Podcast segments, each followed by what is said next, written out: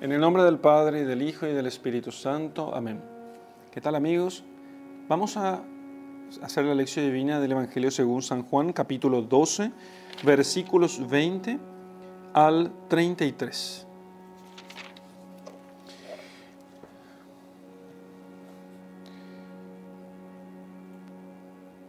Entre los que ah, subían para adorar en la fiesta, había algunos griegos. Estos se acercaron a Felipe, que era de Bethsaida en Galilea, y le hicieron este ruego. Señor, deseamos ver a Jesús. Felipe fue y se lo dijo a Jesús. Y los dos fueron a decirle, perdón, Felipe fue y se lo dijo a Andrés. Y los dos fueron a decirlo a Jesús.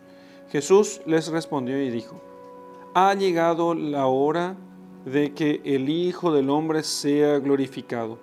En verdad, en verdad os digo, si el grano de trigo arrojado en tierra no muere, se queda solo, mas si muere, produce fruto abundante. Quien ama su alma, la pierde, y quien aborrece su alma en este mundo, la conservará para vida eterna. Si alguno me quiere servir, sígame, y allí donde yo estaré, mi servidor estará también. Si alguno me sirve, el Padre lo honrará. Ahora mi alma está turbada, ¿y qué diré? Padre, presérvame de esta hora. Mas precisamente para eso he llegado a esta hora. Padre, glorifica tu nombre. Entonces una voz bajó del cielo. He glorificado ya y glorificaré aún. La muchedumbre que allí estaba y oyó decía que había sido un trueno, y otros decían, un ángel le ha hablado. Entonces Jesús respondió y dijo, Esta voz no ha venido por mí, sino por vosotros. Ahora es el juicio de este mundo, ahora el príncipe de este mundo será expulsado, y yo una vez levantado de la tierra, lo atraeré todo hacia mí. Decía esto para indicar de cuál muerte había de morir. Bien, este texto es eh, uno de los últimos textos dominicales antes de la, Semana Santa. La, discusión entre Jesús y los, los doctores de la ley, entre los fariseos, se va agudizando cada vez más y entonces vamos escuchando en las lecturas, de, las lecturas feriales eh, la discusión entre Jesús y, y sus enemigos y cómo ellos van provocando cada vez con más intensidad, con más agudeza a Jesucristo. Entonces, aquí sucede algo muy interesante. Jesús entonces, después de su entrada triunfal en Jerusalén, después de su domingo de ramos, eh, una vez entrado a Jerusalén, eh, entre los que subían había mucha gente en esos días, porque eso fue unos días antes de la Pascua, y entonces había gente que subía a adorar a Dios. Entre los judíos eh, estaban, los judíos judíos propiamente, podía ser solamente aquellos que eran miembros de la raza, o sea, gente que tiene sus padres judíos, su madre judía, pero había también aquellos que eh, eran prosélitos, se llaman, prosélitos se llamaban estos, y eran personas de otras razas, de otros pueblos, que abrazaban la fe de Israel, pero no podían hacerse propiamente israelitas, pero querían adorar a Dios. Y entonces sucede que subían algunos griegos para adorar a Dios en la fiesta. Algunos, cuando se dice griego aquí no, hay que pensar solamente en los griegos de, la península helénica, sino gente de cultura griega. Podrían ser los paganos, podrían ser gente de cultura pagana simplemente, o gente que estaba acercándose también al templo de Jerusalén a, ver qué tal. Vamos a ver aquí qué tal es esta religión. Eh, aquí se adora a un Dios, el Dios de Israel, que es un Dios, eh, es un Dios que es, que es espíritu, no, tiene imágenes, no hay una imagen, se le adora a Dios, pero no, no en imágenes.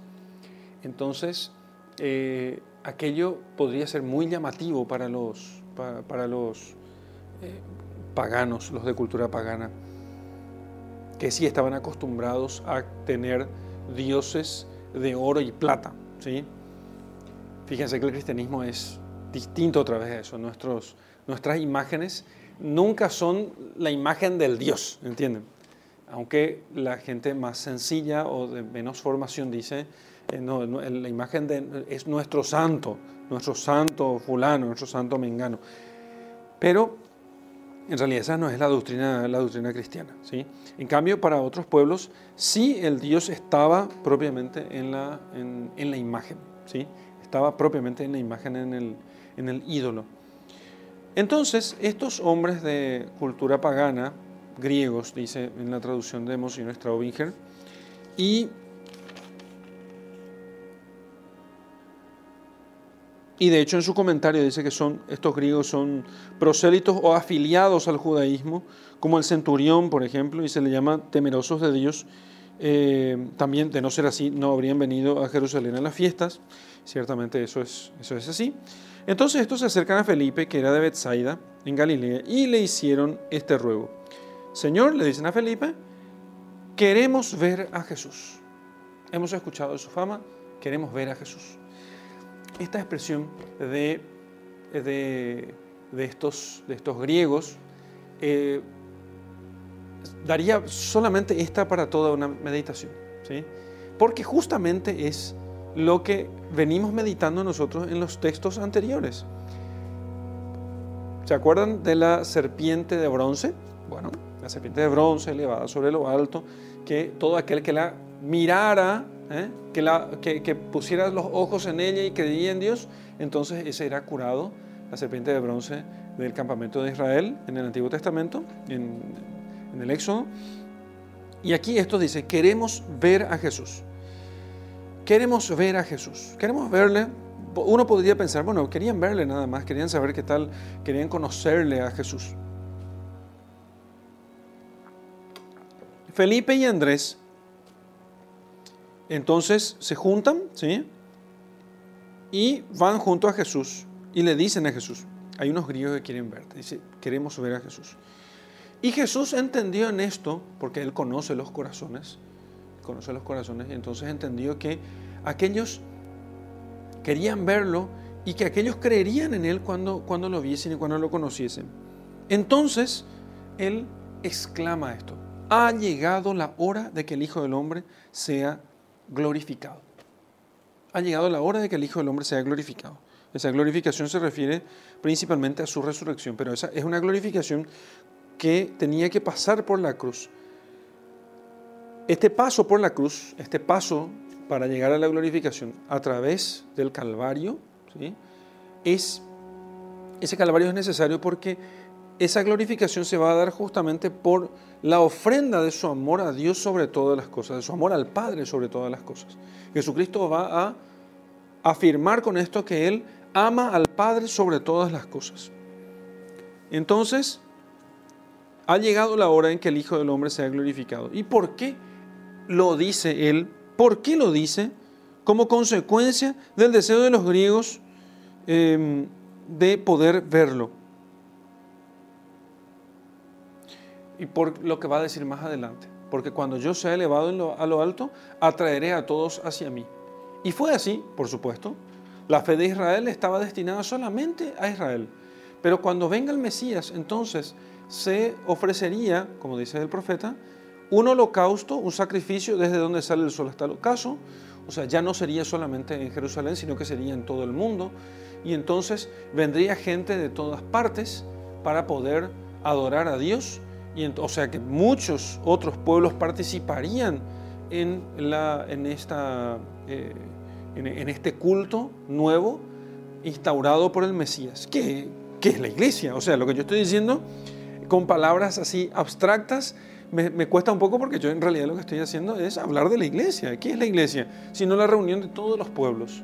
La iglesia reúne a todos los pueblos, reúne a todos los hombres todos los hombres pueden, pueden pasar a ser parte de la iglesia y eh, a ser parte de este pueblo, sin dejar de ser parte de sus pueblos. O sea, yo puedo ser paraguayo y cristiano, como uno puede ser brasileño y cristiano, argentino y cristiano. Bueno, ahí no hay mucha diferencia, pero podría decir eslavo, nórdico y cristiano, ruso y cristiano.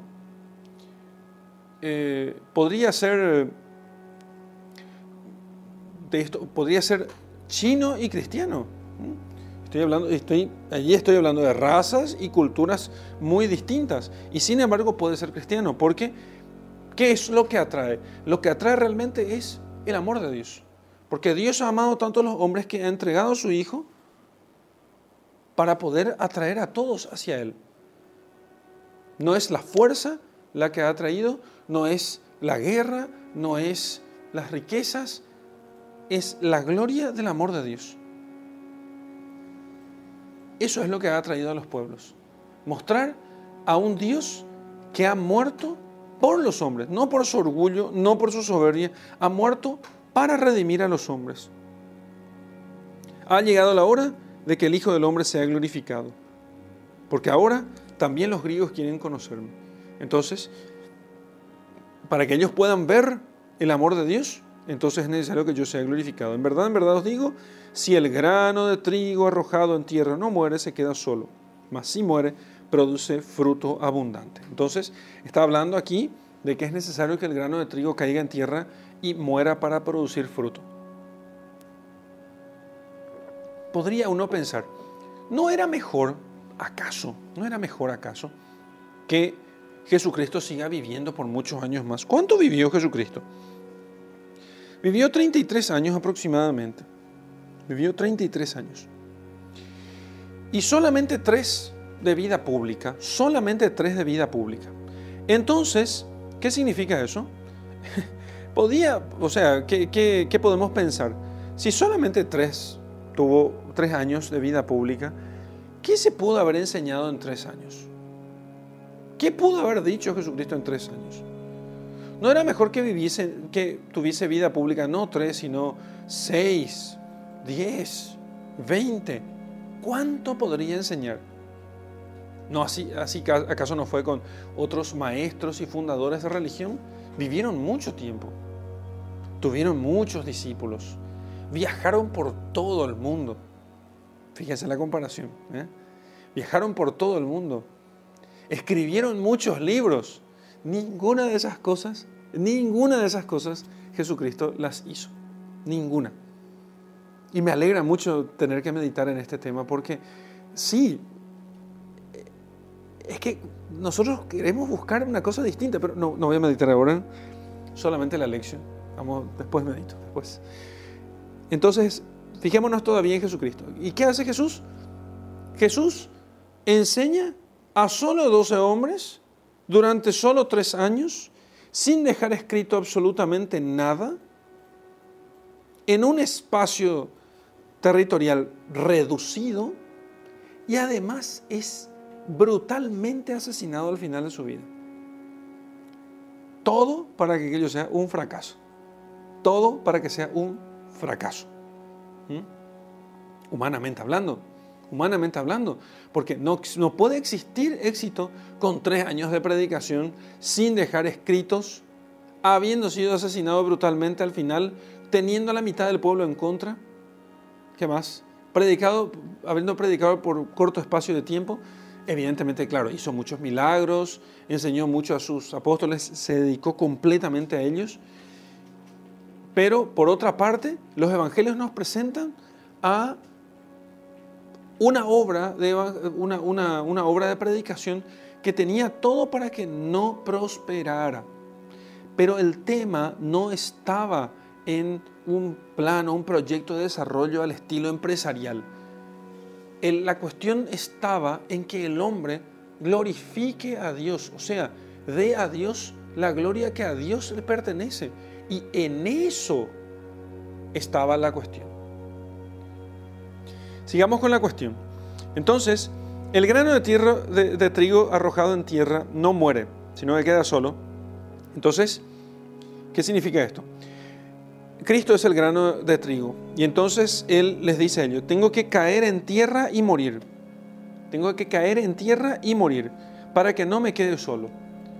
Si el trigo evita morir, evita desaparecer, evita sacrificarse, evita sacrificarse, entonces Puede seguir existiendo el trigo como tal, pero no produce fruto. No produce fruto. Entonces, ¿qué hace Jesús? Lo que él, acepta la muerte, acepta su sacrificio, para que entonces produzca frutos y produzca mucho fruto, entonces no quede solo. ¿Acaso ya no tenía, ya no tenía discípulos consigo? Claro que tenía discípulos. El tema es que, el tema no es simplemente tener discípulos. Si lo central de la vida de Jesucristo es el amor al Padre por sobre todas las cosas, entonces Él tenía que hacer que también sus discípulos amen al Padre por sobre todas las cosas.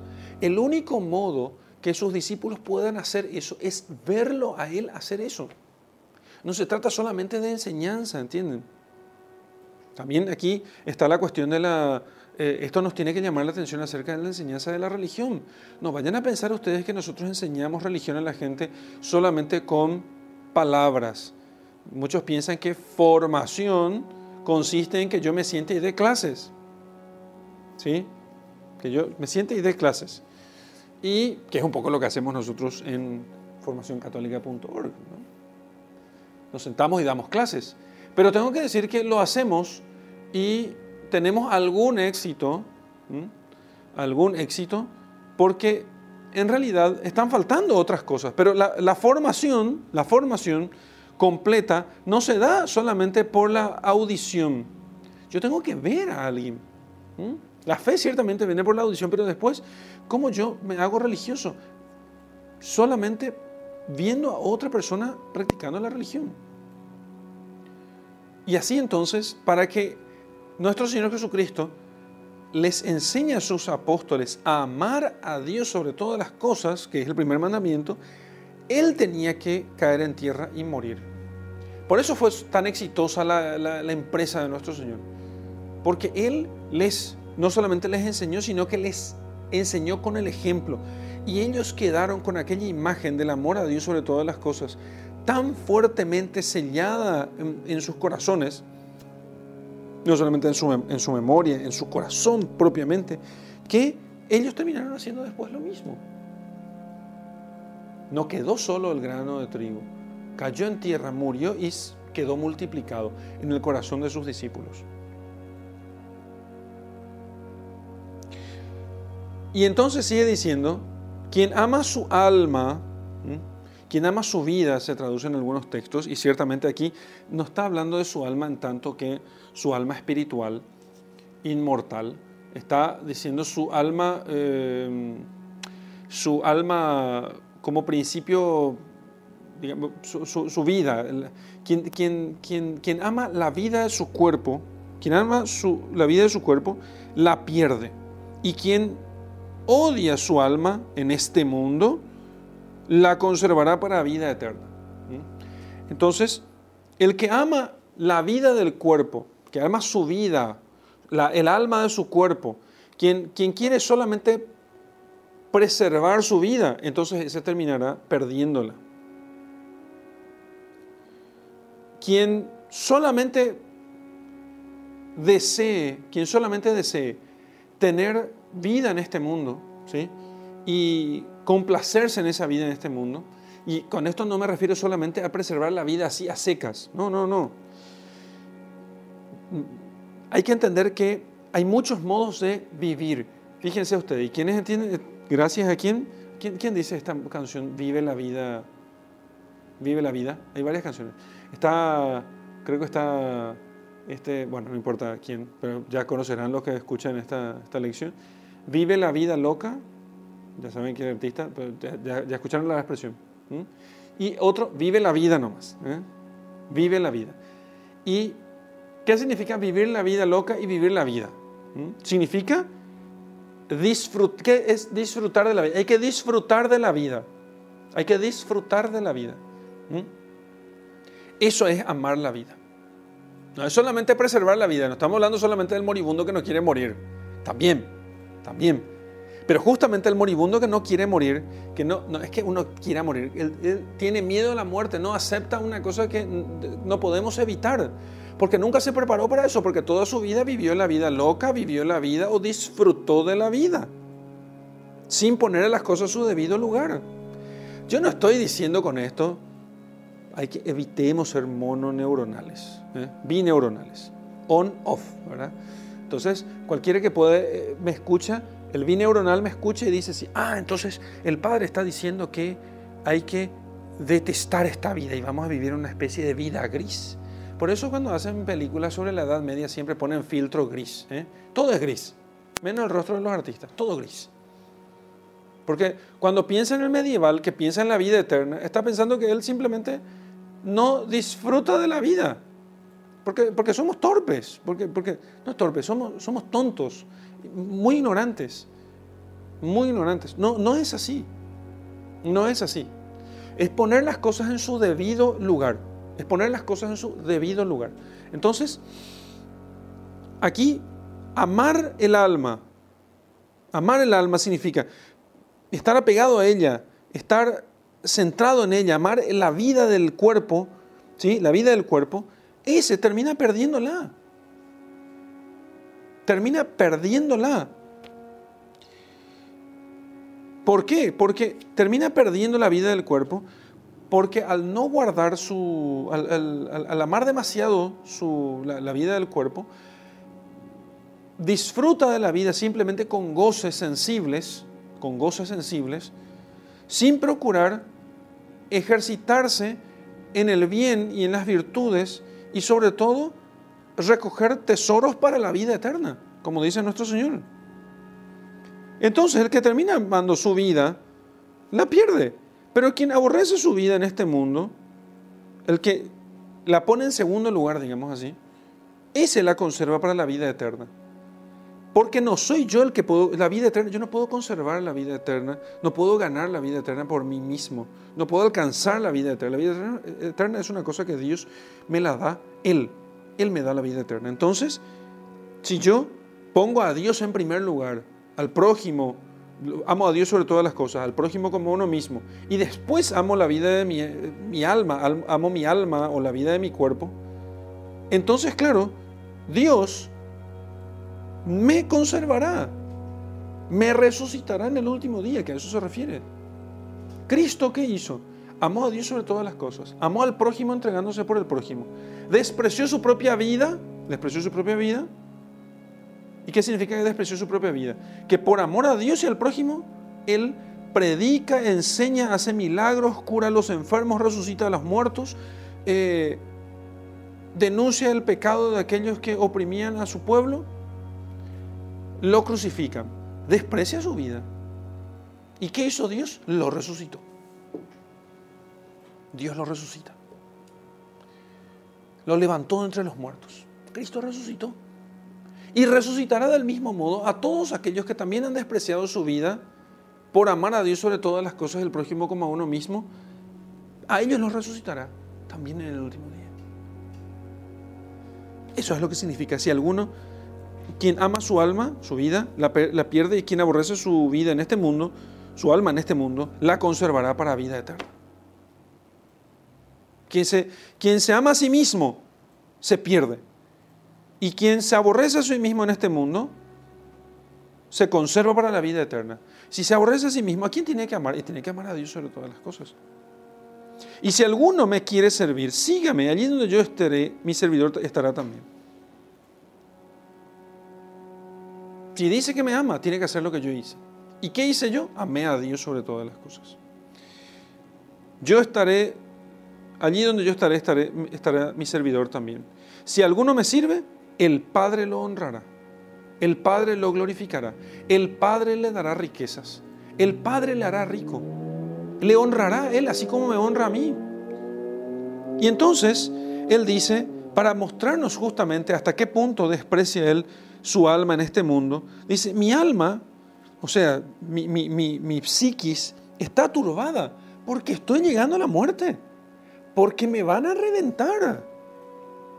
Entonces, el, alma, mi alma en este mundo, la vida de mi cuerpo está turbada, mi psiquis está turbada. ¿Y qué diré? Padre, presérvame de esta hora. Voy a decirle, Señor, no quiero sufrir. No,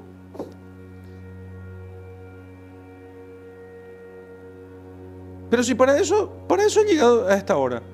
Todo lo que hice fue para llegar a esta hora. Ahora hay una consecuencia, fíjense lo que pasa. Hay una consecuencia de lo que yo hice hasta ahora. De la predicación, de los milagros, de las profecías, de, de todo lo que yo hice, hay una consecuencia. Y esa consecuencia es que están a punto de matarme. Ya escuché, ya me lo dijeron, ya me amenazaron, están a punto de matarme. ¿Qué voy a decirle yo a Dios? Sácame de esta hora, evítame este sufrimiento. Pero no. Si yo para eso he llegado hasta este momento, justamente, si esta es la consecuencia de todo lo que yo hice, no me arrepiento. No me arrepiento de lo que hice. Si la consecuencia de todo lo que yo hice es que me persigan, es que me maten, pues que me maten. Que me persigan, que yo sufra, pero no voy a dejar de hacer. Y si tuviera que volver a hacer, lo volvería a hacer. Claro, Jesucristo no puede decir lo, volvería, lo haría mejor. Nosotros sí. Nosotros sí podríamos hacer. Entonces, Dios habló desde las nubes y dijo, he glorificado ya, te he glorificado ya y te volveré a glorificar. O sea, te he dado a ti todo. Te he comunicado mi naturaleza. Te he comunicado, sí, el, Hijo es, el Hijo es Dios, ¿sí? Entonces, el, el, Padre, el Padre le ha dado todo a su Hijo eternamente, ¿sí? Le ha dado todo a su Hijo eternamente y te volveré a glorificar. Ahora a tu naturaleza humana le daré toda la gloria, porque toda tu naturaleza humana participará ahora de la gloria de tu naturaleza divina. Entonces la gente escuchó y no entendía, pensó que era un trueno, otros decían que habían hablado, había hablado un ángel, y Jesús dijo, esta voz no ha venido por mí, sino por vosotros. Ahora es el juicio de este mundo, ahora el príncipe de este mundo será expulsado gracias a la redención y a los frutos de la redención. El, eh, el Satanás y sus demonios serán expulsados del hombre y de hecho cada vez que se aplican los méritos de la pasión de Cristo es expulsado el demonio y por eso, sobre todo en el, en el, rito del bautismo, y se ve más en la forma extraordinaria del rito del bautismo, allí se nota por los exorcismos, entonces, porque en todo bautismo siempre hay una oración de exorcismo, para indicar que aquel bautismo eh, es la expulsión del demonio. Y yo, una vez levantado de la tierra, atraeré a todos hacia mí, indicando con cuál muerte había de morir. Una vez levantado de la tierra, atraeré a todos hacia mí. Muy bien, vamos a meditar ahora el texto que, hemos eh, ya hecho, hemos hecho la lección. ¿sí? Bueno, ¿qué, podemos, qué podemos sacar de, esta, de este texto? Queremos ver a Jesús. Y entonces Jesús habla de su pasión. Se ve realmente en todo, en todo el Evangelio, se ve que Jesucristo lo que quiere es que nosotros le eh, miremos a su cruz. ¿sí? Queremos, Jesucristo quiere que lo miremos en la cruz. ¿sí? Y cuando digo que lo miremos en la cruz, no me estoy refiriendo solamente a que miremos la cruz material, sino que meditemos nosotros en su pasión. Esto viene muy a propósito de toda la, Semana Santa, que eh, esta lectura es una lectura previa a la Semana Santa, es la lectura de la quinta semana de Cuaresma. Y entonces, cuando dice queremos ver a Jesús, ¿cómo Jesús se va a presentar a todos? Y se va a presentar como Cristo crucificado. De hecho, los misioneros han ido siempre con un crucifijo en las manos. Siempre que vemos nosotros una de estas fotografías antiguas de, sacerdotes misioneros, los vemos con una gran cruz puesta en la, en la faja o puesta en el cinturón, porque claro, cuando salían a predicar a los paganos les decían, he aquí vuestro Dios que ha bajado a este mundo y ha muerto por nosotros para poder pagar nuestros pecados. Ya no hace falta que hagan sacrificios humanos, ya no hace falta que sacrifiquen a los ídolos, ya no hace falta que adoren a falsos dioses. Aquí está vuestro Dios que se hizo hombre para poder redimirnos de nuestros pecados. Y así entonces también nosotros cada vez que querramos conocer nosotros a Dios, nosotros vamos a conocerlo por vía de la cruz. No hay otra cosa. No se habla de otra cosa en el cielo. En el cielo la conversación es conforme al testimonio de la transfiguración de nuestro Señor, en el cielo no se habla cosa que de la pasión de Cristo. O sea, de aquel acto de amor de Dios por los hombres. De eso se habla. Porque ¿de qué vamos a hablar si no es del amor de Dios? ¿Y cómo se ha manifestado el amor de Dios a nosotros, cómo se ha derramado, como usando la frase, las palabras de San Pablo, cómo se ha derramado el amor de Dios por nosotros en nuestros corazones por el Espíritu Santo, que simplemente lo que hace es hacernos conocer el amor de Dios en la cruz de Cristo. Eso es lo que hace que los cristianos pongan cruces por todas partes, porque quieren proclamar, ya sea con su, con su silencio o con sus palabras, a todo el mundo el amor que Dios nos tiene. Deseamos ver a Jesús. Y entonces Cristo dice, ha llegado mi hora, ha llegado la hora en que el Hijo del Hombre sea glorificado. Y fíjense que Él habla, como, habla de su misma pasión como parte de su gloria. Aunque la pasión sea a ojos humanos y a ojos carnales una gran ignominia, sin embargo, para Jesucristo es una gran ganancia, es una gloria para Él. Fijémonos en los santos, como para ellos su sufrimiento es gloria. Y para nosotros, nosotros queremos ver a Jesús y es como que volteamos.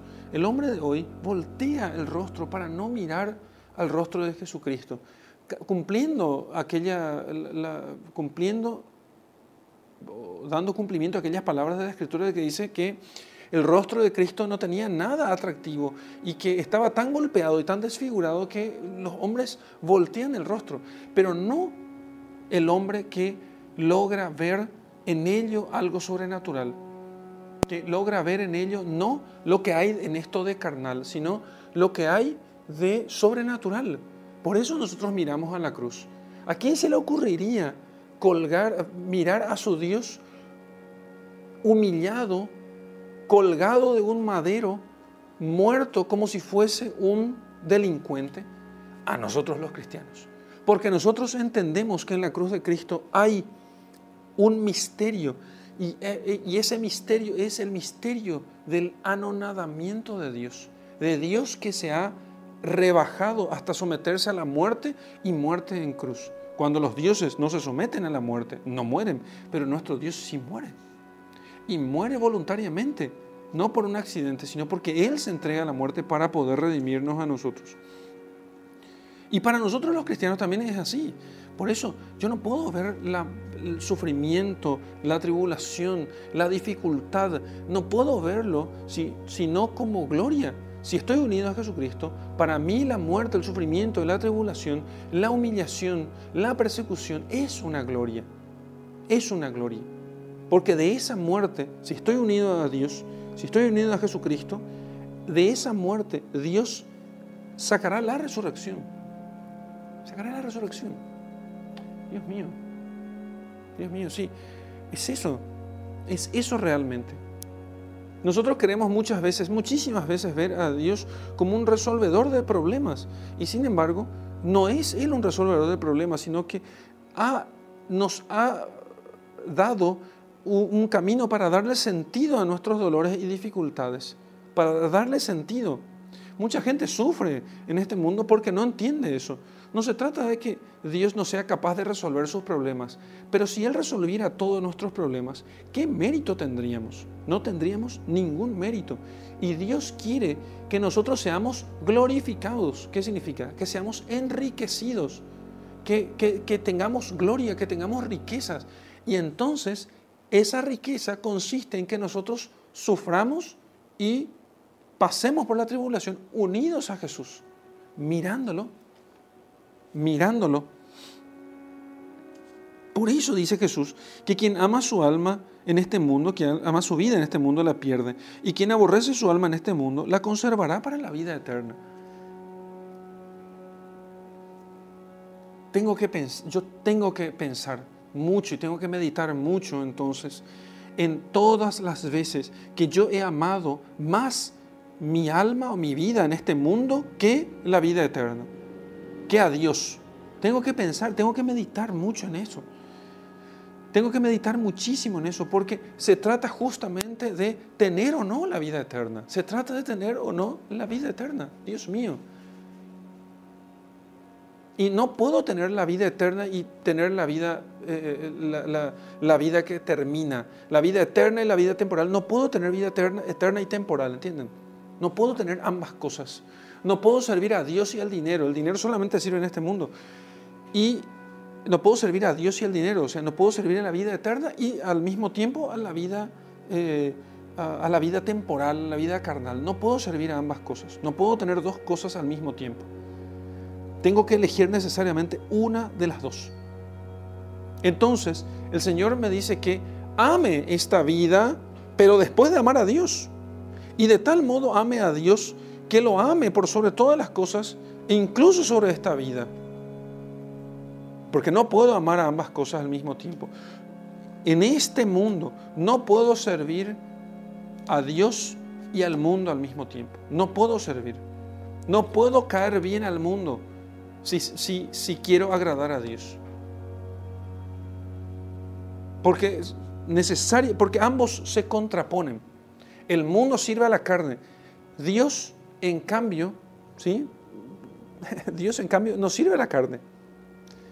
El mundo sirve a la carne y a sus apetencias.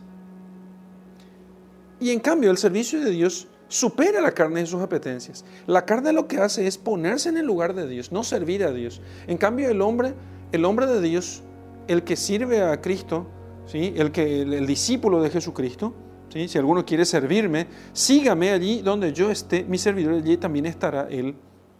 Entonces, lo que hace es él es servir a Cristo así como Él servir a Cristo, servir al Padre como Cristo sirvió al Padre. Estar donde Cristo está. Y repetimos, aunque a la vida, al alma humana de Jesucristo, ¿sí? Al alma humana de Jesucristo, le turbaba el conocimiento de los dolores que había de pasar y que le estaban preparados, sin embargo, Él no rechaza eso, no retrocede porque es la consecuencia necesaria de su fidelidad al Padre en un ambiente religioso corrompido por el amor a sí mismo, por el amor a la carne, por, en, en un ambiente donde la religión estaba deformada. Servir a Dios tiene sus consecuencias. Puede que en una sociedad cristiana, muy cristiana, el santo sea muy valorado. Y eso es un bien, ciertamente. Pero en nuestras sociedades actuales, post-cristianas, en nuestras sociedades parásitas del cristianismo, porque estas sociedades son, son, eh, son parásitas del cristianismo, porque viven de los frutos del cristianismo, pero, sin, pero son frutos que ella misma no puede producir. En estas sociedades, ser un buen cristiano es, eh, es peligroso, es muy peligroso. ¿Y qué vamos a hacer cuando tengamos nosotros las consecuencias de nuestra fidelidad a Dios? ¿Vamos a retroceder? No, señores, no vamos a retroceder. No vamos a retroceder. Vamos a ser fieles a Dios, vamos a cumplir los mandamientos, vamos a ser buenos sacerdotes, vamos a ser buenos esposos, vamos a tener buenas familias, vamos a cumplir con la voluntad de Dios y vamos a atenernos a las consecuencias, o sea, las consecuencias que el mundo quiere darnos, porque Dios nos dará nuestro premio. Dios nos glorificará. Dios nos enriquecerá porque será meritorio todo eso que nosotros hagamos. ¿Por qué vamos a tener miedo? Podemos quedar turbados.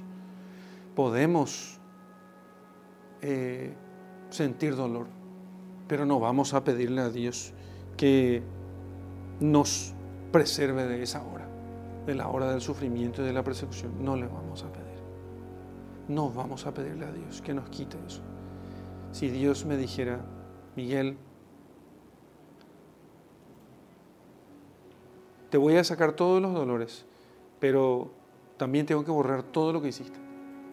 Yo diría a Dios, no, no, no, no. Me atengo a las consecuencias. Me atengo a las consecuencias. Si esto es lo que tengo que sufrir por ser fiel a Dios, lo voy a sufrir. Con gusto porque ese será mi premio, porque ese sufrimiento tendrá su mérito. Y ciertamente, cuando el Señor dice que si el grano de trigo no cae en tierra y muere, no tiene fruto, queda solo y no tiene fruto, entonces, con más razón todavía nosotros tenemos que aceptar los sufrimientos que devienen de nuestra fidelidad a Dios. Porque entonces tiene fruto la cosa. Porque lo que produce fruto es el amor es el amor a Dios sobre todas las cosas y al prójimo como a uno mismo. Y al prójimo, ¿eh? juntos. Son dos caras de una misma moneda. Ese amor a Dios y al prójimo, eso es lo que da fruto. Todas las otras cosas que hagamos, todo lo que hagamos y que no esté marcado por el amor, no sirve simplemente de nada. Y entonces termina siendo estéril. ¿Cuánto estoy amando? ¿Cuánto amo? Y si amo de verdad, he de hacer aquello que amo hasta las últimas consecuencias. He de hacer lo que tengo que hacer hasta las últimas consecuencias. Pienso en este momento en el matrimonio, que tiene tantas dificultades y todavía más en este tiempo tan erotizado, ¿sí? Donde las mentes están erotizadas muchas veces aún sin quererlo. Y sin embargo, les cuesta muchísimo a los matrimonios, y también a los célibes, mantener la castidad como al matrimonio, mantener la fidelidad al marido, al, cónyuge. Y e, esas eran las consecuencias. Entonces, carguemos con las consecuencias con valor. Si esas consecuencias son el resultado de nuestra fidelidad a Dios, carguemos con las consecuencias. Como lo hizo Jesucristo. Dios nos glorificará. Dios sabrá premiarnos, sabrá premiar nuestra fidelidad.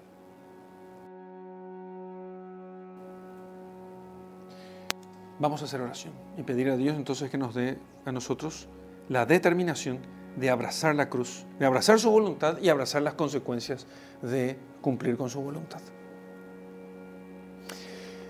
Mi alma se turba, Señor, mi alma se turba cada vez que pienso que he de sufrir por cumplir con tu voluntad. Ciertamente mi alma se turba y te pido perdón, Señor, por eso, por dar espacio muchas veces a la turbación de mi alma. Y sin embargo, te pido que me concedas la gracia de ser fuerte en, eh, el seguimiento, en, en el cumplimiento de tu voluntad. Servirte, Señor, trae consecuencias. Servirte, Señor, hace que terminemos, que perdamos la vida. Ah, Señor, que te amemos a ti sobre todas las cosas y que, que tengamos plena confianza en tus promesas porque tú sí las cumplirás. Gloria al Padre y al Hijo y al Espíritu Santo, como era en el principio, ahora y siempre, y por los siglos de los siglos. Amén.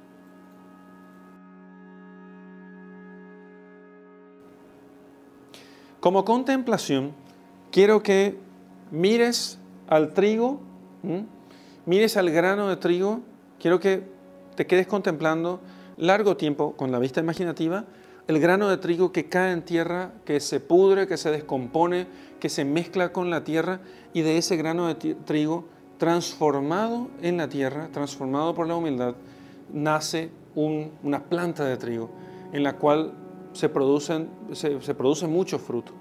Entonces, quiero que vayas pensando en eso y quiero que pienses una vez que tengas, hayas contemplado largo tiempo esta imagen del trigo que muere para producir fruto, quiero que contemples tu propia muerte en el dolor y en el sufrimiento. Y entonces vas a mirar a Jesucristo muerto, Jesucristo muerto y resucitado.